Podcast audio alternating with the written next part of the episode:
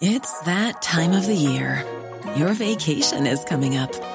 You can already hear the beach waves, feel the warm breeze, relax, and think about work. You really, really want it all to work out while you're away. Monday.com gives you and the team that peace of mind. When all work is on one platform and everyone's in sync, things just flow wherever you are. Tap the banner to go to Monday.com.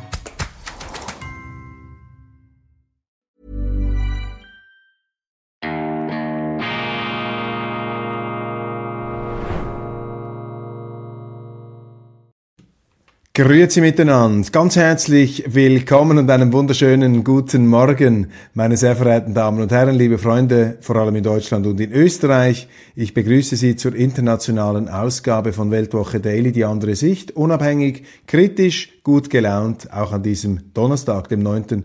November 2000 23. Heute erscheint die neue gedruckte Weltwoche-Ausgabe Schweiz, unser traditionelles Flaggschiff. Am 17. November feiern wir den 90. Geburtstag. Sage und schreibe die Weltwoche ein Zeitzeuge, auch ein kundiger Navigator durch arglistige Zeit der Meinungsvielfalt und dem unkonventionellen Journalismus verschrieben, gewissermaßen unkonventionell eben immer auch wieder die andere Seite, die andere Sicht, die andere Perspektive einnehmen. Und was mir besonders wichtig ist in der heutigen Zeit, das ist die schweizerische Neutralität, das ist diese Zurückhaltung, das Tastende. Da muss ich auch immer aufpassen. Ich bin ein sehr meinungsfreudiger Mensch, Sie kennen das, ich bin äh, leidenschaftlich, ich kann mich da auch äh, manchmal davontragen lassen, dann galoppieren mir die Gäule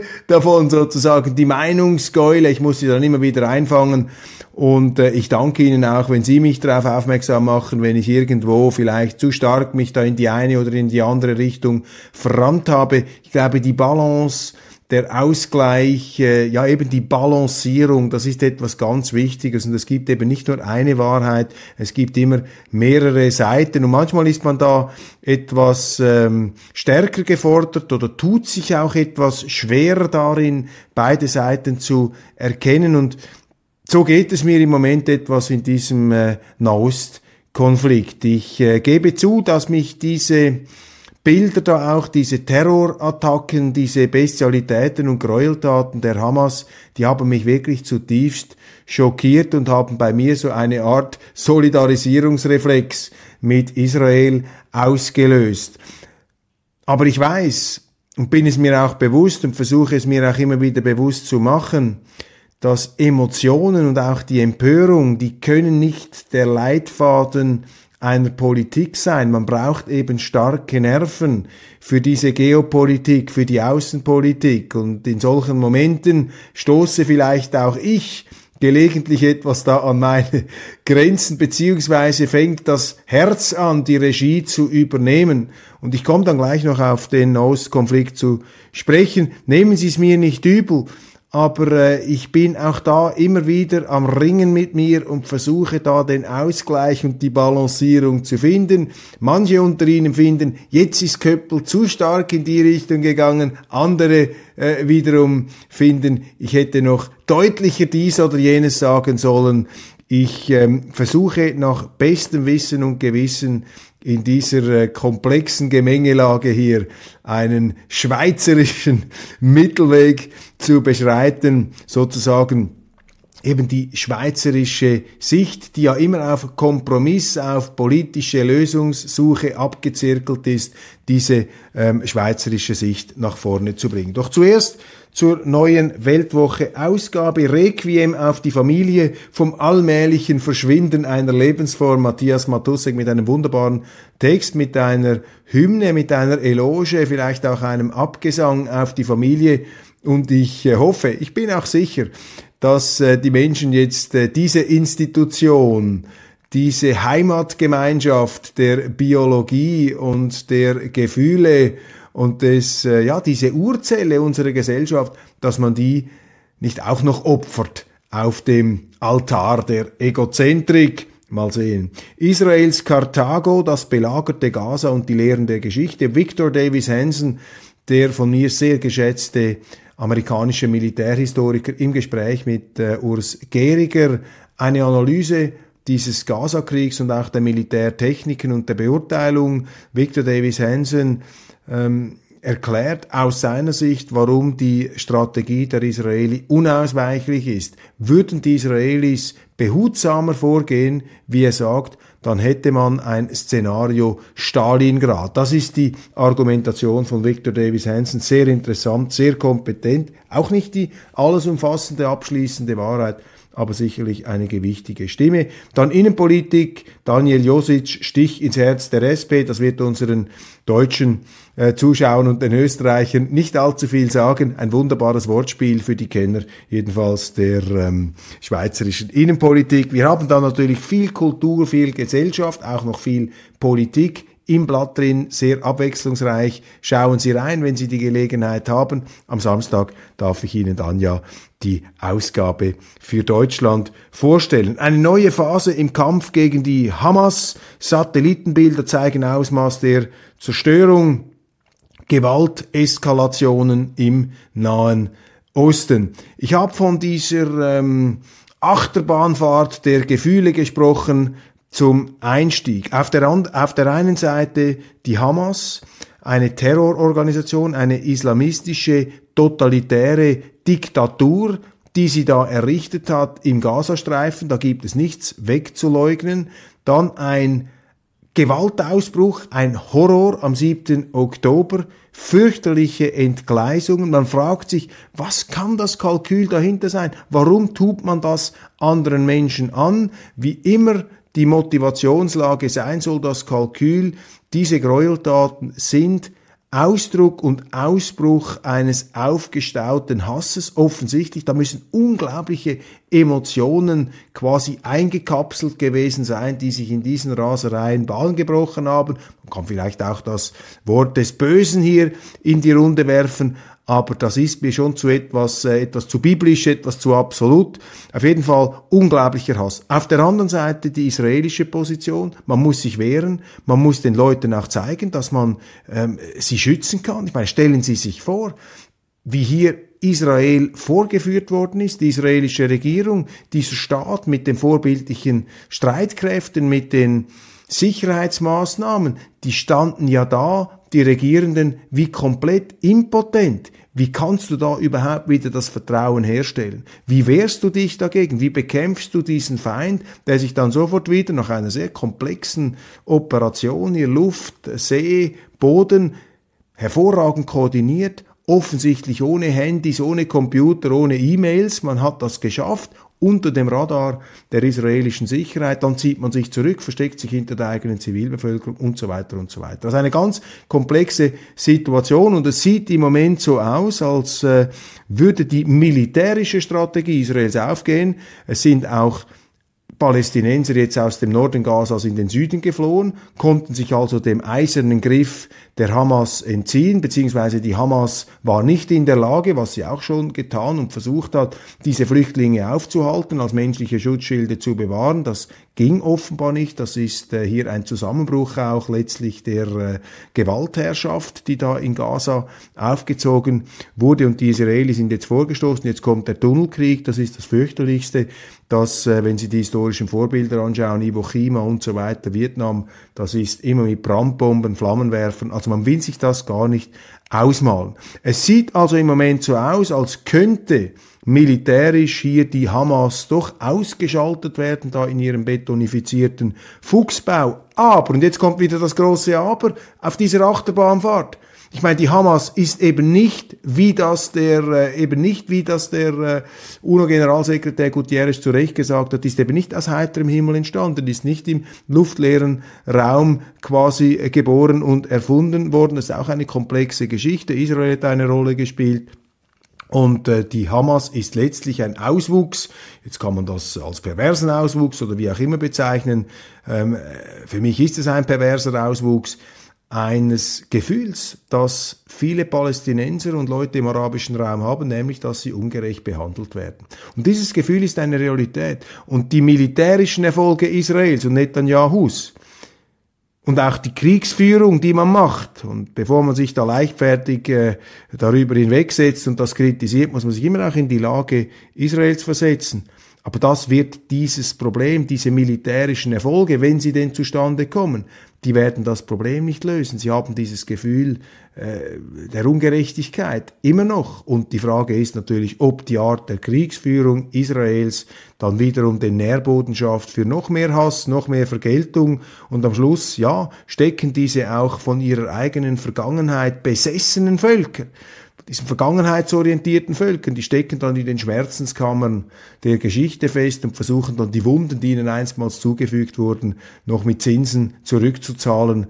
Ähm, Im Wissen meistens tragisch, dass man diese Wunden ja nicht zum Verschwinden bringen kann. Kurzum, ein sehr verwirrtes, ein komplexes, ein ambivalentes Geschehen als Schweizer Fazit. Meine bescheidene Sicht von außen. Das kannst du nur in den Griff bekommen mit einer politischen Lösung. Und das, was die Palästinenser immer gewollt haben, nämlich einen eigenen Staat, den sie zu ihrer eigenen Dummheit zum Teil auch selber wieder ähm, bekämpft haben, als er auf dem Tisch lag. Es gab Möglichkeiten einer Einigung. Das muss irgendwo passieren, aber das ist in weite Ferne gerückt. Kurzum, wenn wir wüssten, wie man das löst, dann äh, könnte man Anspruch auf den Nobelpreis erheben. Mother's Day is around the corner. Find the perfect gift for the mom in your life with a stunning piece of jewelry from Blue Nile. From timeless pearls to dazzling gemstones, Blue Nile has something she'll adore. Need it fast? Most items can ship overnight. Plus, enjoy guaranteed free shipping and returns. Don't miss our special Mother's Day deals. Save big on the season's most beautiful trends. For a limited time, get up to 50% off by going to Bluenile.com. That's Bluenile.com. Life is full of what ifs. Some awesome, like what if AI could fold your laundry? And some, well, less awesome, like what if you have unexpected medical costs? United Healthcare can help get you covered with Health Protector Guard fixed indemnity insurance plans they supplement your primary plan to help you manage out of pocket costs. No deductibles, no enrollment periods, and especially no more what ifs. Visit uh1.com to find the Health Protector Guard plan for you. Gewisse kurzfristige Lichtblicke sichtbar im militärischen, aber eine politische Lösung, und das muss man hier immer wieder in Erinnerung rufen, die ist sehr weit entfernt und da braucht es viel staatsmännische Weisheit, um das in den Griff zu bekommen. Und ich habe viele Worte ähm, hier äh, verwendet, um im Grunde das auszudrücken, was uns allen äh, vermutlich jetzt durch den Kopf geht, ein Gefühl der Ohnmacht. Das grüne Wirtschaftswunder wird es nicht geben und die deutschen Wirtschaftsweisen haben der deutschen Wirtschaft ein äh, schwaches Wachstum vorausgesagt, vielleicht sogar ein langes äh, Wirtschaftsserbeln. Äh, man stellt sich da auf etwas düstere Zeiten ein. Gibt ein einfaches Rezept, viel einfacher als da diesen Ostkonflikt zu lösen, gibt ein einfaches Rezept. Wohlstand für alle. Ludwig Erhard, das Buch, es liegt äh, gerade hier, ich kann das äh, Ihnen zeigen, Ludwig Erhard. Hier steht's drin, das haben diese Giganten der Nachkriegszeit gemacht, die Helden der deutschen Politik und im Grunde müsste man nur dieses Kochbuch aufschlagen und die Rezepte von damals auf die heutige Zeit übertragen. Weniger Staat, mehr Freiheit und Eigenverantwortung, weniger Bürokratie, mehr Deutschland, mehr Vielfalt, Meinungsvielfalt, offene Diskussion, herunterkommen von dieser ähm, Herrenreiterallüre gegenüber Andersdenkenden. Das ist äh, die grundlegende Stoßrichtung und Deutschland, das ist mein optimistischer Blick, geht ja etwas in diese Richtung. Wir sehen ja solche Bewegungen. Sie haben die Politik, dieses bräsige Meinungskartell in Berlin, das wird äh, aufgeknackt. Sie haben eine Sarah Wagenknecht, die jetzt kommt, gestern beim Eichberger, ein Interview. Ja, gut, gut, dass es jetzt von der linken Seite hier wieder eine äh, profilierte äh, Politikerin gibt, die klassische sozialdemokratische Anliegen nach vorne bringt, nämlich sich um die abgehängten, die sogenannten einfachen Leute zu kümmern, hier die äh, sozialstaatliche Kernaufgabe in Erinnerung zu rufen, die Solidarität mit denen, die schon hier sind, nicht einmal nur die Solidarität mit all denen, die noch kommen wollen. Ganz wichtig, für wen ist eigentlich, mit wem ist man solidarisch? Mit der ganzen Welt können sie es nicht sein, das kann nicht einmal Deutschland bezahlen. Also diese Anliegen scheinen mir sehr berechtigt. Auch äh, Sarah Wagenknechts außenpolitischer Blick, stark inspiriert natürlich von ihrem Ehemann Oskar Lafontaine und Willy Brandt. Das sind da sozusagen die Säulenheiligen im Hintergrund, wenn Sie mir diesen Ausdruck erlauben. Vielleicht etwas äh, holpriger und äh, weniger tragfähig wird es dann bei den wirtschaftlichen Rezepten. Da ist äh, Sarah Wagenknecht im weitesten Sinne im Antikapitalismus gefangen. Äh, da wird sie, wenn sie das so umsetzt, wie sie das früher auch äh, gepredigt hat, da wird sie dann weniger Erfolg haben, da wird sie nicht so durchschlagen. Aber wir wollen nicht herummäkeln. Gut, dass es das gibt. Gut, dass es auch auf der anderen Seite des politischen Spektrums eine AfD gibt, die eben da Druck, baut, Druck aufbaut gegenüber der CDU und äh, die äh, Sarah Wagenknecht gegenüber der SPD, gegenüber dem linken Lager. Das zeigt doch diese Parteineubildungen, dass etwas im deutschen Polit-Mainstream nicht stimmt. Da sage ich Ihnen nichts Neues. Viele haben dieses Unbehagen. Die Parteien sind da offensichtlich, sowohl links wie auch rechts von der Mitte, sind sie von ihrem Auftrag abgerückt. Wenn sie das nicht wären, dann gäbe es weder die AfD noch die Bewegung von Sarah Wagenknecht. Das heißt, das sind Symptome auch einer Orientierungslosigkeit und auch einer Verwahrlosung des politischen Mainstreams in Deutschland, der eben an der Macht verwahrlost ist. Und die Frage lautet nun, kann die deutsche Politik an der AfD und an Wagenknecht genesen? Wir werden es sehen. Zahl der Asylanträge auf höchstem, der Asylanträge auf höchstem Wert seit 2016. Sehr interessant, was die italienische Ministerpräsidentin Giorgia Miloni jetzt gemacht hat. Schlau. Mit Albanien einen Vertrag. Ähm, die zahlen Geld, die Italiener, damit die Albaner aufnehmen die ähm, Lampedusa-Migranten aus Afrika, dort dann eine Art Vorauswahl oder ein Asylverfahren machen und die meisten, das wird die Absicht sein, dann wieder nach Hause schicken und diese äh, logistische Aufgabe zu stemmen haben, hier auch zu verhindern, dass die aufs europäische Festland in andere Länder äh, ausschwärmen, dann diese Migranten eine nicht unintelligente Lösung. Mal sehen, wie gut sie funktioniert. Auf jeden Fall hat sich äh, Frau Meloni meines Erachtens geschickter verhalten als der deutsche Bundeskanzler Scholz. Er ist ja nach Nigeria gegangen und hat mit fast schon wieder bewundernswerter Offenheit den Nigerianern gesagt, also wir sind schon bereit, gewisse Migranten aufzunehmen, aber nur die gut qualifizierten, die anderen könnt ihr behalten. Man hat sich nicht so sehr gewundert, nicht so überraschend, dass die nigerianischen Gastgeber nicht absolut ähm, euphorisch in Begeisterungsstürme ausbrachen, als sie mit diesen äh, unverblümten Meinungen des deutschen Kanzlers für einmal unverblümt konfrontiert worden ähm, sind. Ukraine und Moldau rücken ein Feld vor.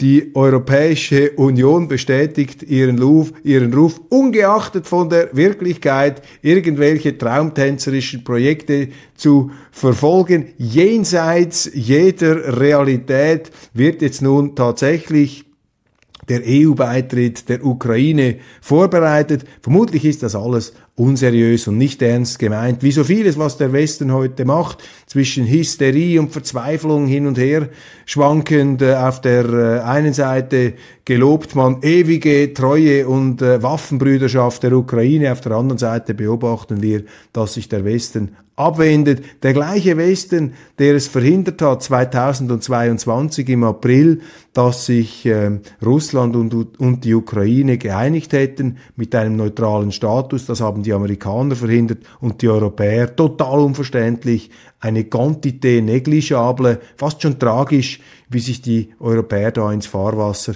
der Amerikaner haben hineinziehen lassen. Europa muss sich und da erinnere ich an das Buch, das ich hier schon vielfach lobend erwähnt habe von Stefan Baron, Amigo Home. Europa muss sich hier emanzipieren. Man muss das fertigbringen, sich aus diesem Orbit, aus diesem Kraftfeld, auch aus diesem, ja, imperialistischen, ähm, Dominanz, äh, Magnetfeld der Amerikaner hinauszubewegen. Europa und Amerika haben nicht die gleichen Interessen. Sie haben ja nicht einmal in Europa ein uniformes Interesse unter den verschiedenen EU-Mitgliedstaaten. Da ist Emanzipation gefragt. Frau Schwarzer, übernehmen Sie die Emanzipationsspezialistin. Vielleicht müssen da die Feministinnen kommen, um Frau von der Leyen den Emanzipationsbegriff sozusagen auf die aktuelle geopolitische Lage anwenden zu helfen. Antisemitische Graffiti führt die Spur aus Paris nach Russland. Selbstverständlich, Putin ist auch schuld am Antisemitismus in Europa, nicht die Migrationspolitik von Frau Merkel. Nein, überhaupt nicht. Das hat nichts damit zu tun. Nein, es muss Putin sein. Er hat vermutlich höchstpersönlich diese Palästinenser-Demos auch vor dem Brandenburger Tor angeführt. Also hier schrammen unsere Mainstream-Medien haarscharf in den Bereich der Verschwörungsmythen und Verschwörungstheorien hinein, fast schon Aluhutmäßig, wie da berichtet wird. Was allerdings stimmt, der Nahostkrieg, diese Nahosteskalation, ist ein Vorteil ist ein Trumpf, ist sozusagen ein Geschenk in Anführungszeichen für Putin und Xi Jinping, ist quasi das Beste, was den beiden passieren konnte, weil es natürlich die Aufmerksamkeit und auch die Konzentration der Kräfte der Amerikaner vereitelt und die Amerikaner dazu zwingt, eben auf unterschiedlichen ähm, Gefechtsfeldern aktiv zu werden. Ich sage jetzt etwas sehr Ketzerisches, aber etwas Ehrliches. Mein Eindruck ist, dass Putin und Xi Jinping, wenn wir jetzt mal keine Diskussion darüber führen, ob das, was sie machen, ob das gut oder richtig ist. Das ist nicht die Frage. Aber die Art und Weise, wie sie sich positionieren, jetzt weltpolitisch und wie sie das auch sozusagen von der ganzen Diplomatie her spielen, scheint mir das sehr raffiniert und klug zu sein. Man ist zurückhaltend, man kontrolliert das Vokabular, nicht so hysterisch, aufgeregt, belehrend, emotionsdurchtränkt wie viele unserer Politiker. Nein, man ist da zurückhaltend, gibt sich rational und man redet mit allen Seiten. Natürlich auch im Nahen Osten. Das müsste auch die Position der Schweiz sein. Natürlich sind wir empört und eben, ich habe es Ihnen gesagt, man ist hin und her gerissen von diesen Emotionen, von diesen Bildern. Aber am Schluss muss der kühle Kopf ähm, regieren. Und die Schweiz wäre auch ein Land, das von seiner neutralen Position her eben mit allen Parteien im Nahen Osten reden könnte, wie das zum Beispiel Katar macht, wie das Ägypten macht. Die Türken versuchen es auch, aber bei den Türken äh, glaube ich, ist die Akzeptanz da als neutraler Vermittler nicht so gegeben, jetzt vor allem natürlich nicht im Nahen Osten. Andere Länder könnten das machen und die Schweiz wäre hier ganz wichtig. Und mir schwebt ja quasi die Verschweizerung Deutschlands vor den EU-Beitritt äh, der Ukraine haben wir bereits angesprochen und damit bin ich am Ende der heutigen Sendung angelangt. Ich danke Ihnen ganz, ganz herzlich für die Aufmerksamkeit und ich freue mich, wenn wir uns morgen wiedersehen. Das war's von Weltwoche Daily International. Einen wunderschönen Tag und äh, ja, viel Zuversicht und auch äh, qualifizierte Lebensfreude. Das Leben ist nur ein kurzer Lichtspalt zwischen zwei Ewigkeiten des Dunkels. Das heißt, wir haben uns mit der Gegenwart, mit der Zukunft auseinanderzusetzen und uns nicht zu verlieren in den äh, Kerkerkammern vergangener Schmerzempfindungen und vergangener Qualen. Wir müssen auch die Fähigkeit haben, unsere Vergangenheit hinter uns zu lassen. Die Welt ist, wie sie ist und wir sind, wer wir sind. Und das ist äh, zu akzeptieren und auf diese Grundlage kann man dann nach vorne mit stolz, gewählter, stolz, ge, stolz geschwellter äh, Brust sich in Bewegung setzen. Machen Sie es gut und bis bald.